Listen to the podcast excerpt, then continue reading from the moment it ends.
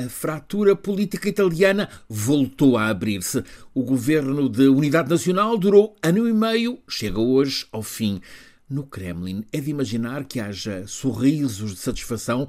Os mais aguerridos ou certeiros adversários de Putin na Europa estão a cair depois de Boris Johnson, agora Mário Draghi. A maioria europeia de Ursula von der Leyen perde um dos seus pilares é crise política em Itália, mas que se propaga perigosamente pela Europa. Estamos hoje no dia em que o Banco Central Europeu vai decidir medidas para combater a escalada da inflação. Mas quando ao começo da tarde Christine Lagarde anunciar essas decisões, já vai ter em conta a realidade destas últimas horas. Vai ser preciso o serviço de bombeiros. O BCE tem de se preparar para como no tempo em que Draghi era o patrão e foi decisivo ao garantir solenemente farei o que for preciso para salvar o euro. Agora, o BCE tem de juntar forças para combater o incêndio financeiro posto em ignição com esta crise política em Itália. Vai-se a confiança, volta a desconfiança e, quando assim é,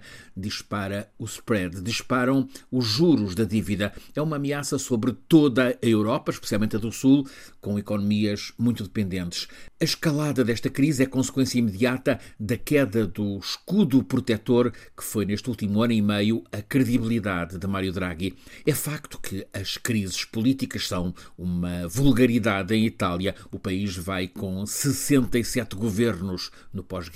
Aliás, Draghi foi há ano e meio escolhido pelo presidente Mattarella para formar governo porque os partidos não conseguiam um programa comum. Este recurso a primeiro-ministro técnico, quase sempre oriundo da banca, já tinha acontecido com, por exemplo, Carlo Azeglio Ciampi com Lamberto Dini, também com Mário Monti. Mário Draghi foi escolhido pelo presidente Sérgio Mattarella porque tem credenciais máximas, as da credibilidade que conquistou como governador do BCE. E a verdade é que ele conseguiu em Itália o milagre de juntar partidos tradicionais e novos partidos populistas da direita e da esquerda, todos juntos no governo de unidade nacional. Ficou sempre à vista que vários desses partidos, sobretudo a Força Itália de Berlusconi e a Liga de Salvini, estavam desconfortáveis com a posição de subalternos, sobretudo por Draghi estar a ganhar a relevância a que eles aspiram. E é assim que uma questão que estava longe de ter cimeira, o tratamento do lixo em Roma, levou o Movimento 5 Estrelas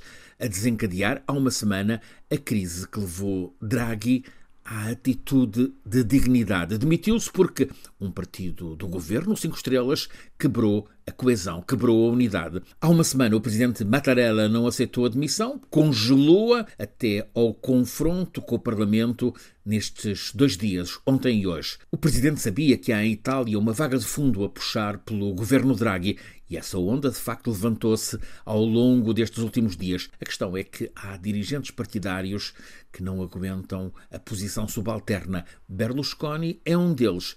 Quis ser Presidente da República, quis ser outra vez Primeiro-Ministro, não conseguiu. Salvini é outro. Perceberam que eleições antecipadas são para eles uma oportunidade, avançaram.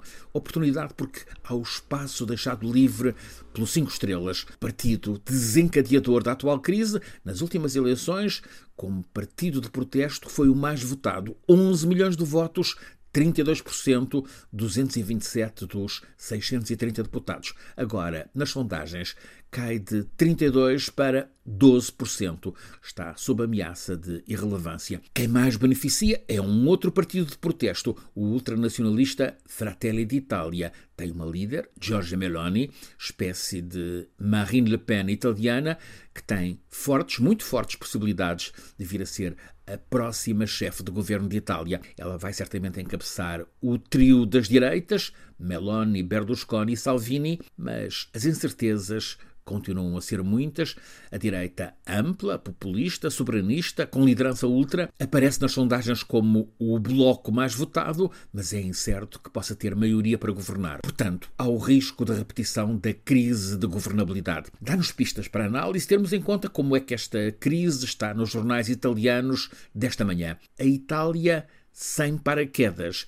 Inquietação no Diário Económico MF Mercati Finanziari. La Repubblica exclama a Itália traída, vítima do populismo.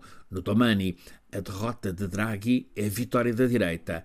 No Corriere, o país saberá julgar. Il Reformista constata: a comédia acabou, começa a tragédia. A realidade mostra que neste último ano e meio, Draghi, na chefia do governo, deu credibilidade à Itália, que recuperou o lugar no pódio europeu, soube resolver a crise sanitária, aliviou a emergência social. Agora, há alarme inflação, há crise energética séria e há a gestão do PRR. A Itália, com 200 milhões de euros, é quem tem a maior bazuca europeia. O que é, aliás, explicação para tanto nervosismo de alguns dos líderes partidários. Em suma, cai o pragmático e muito europeu governo italiano, levantam-se muitas incertezas.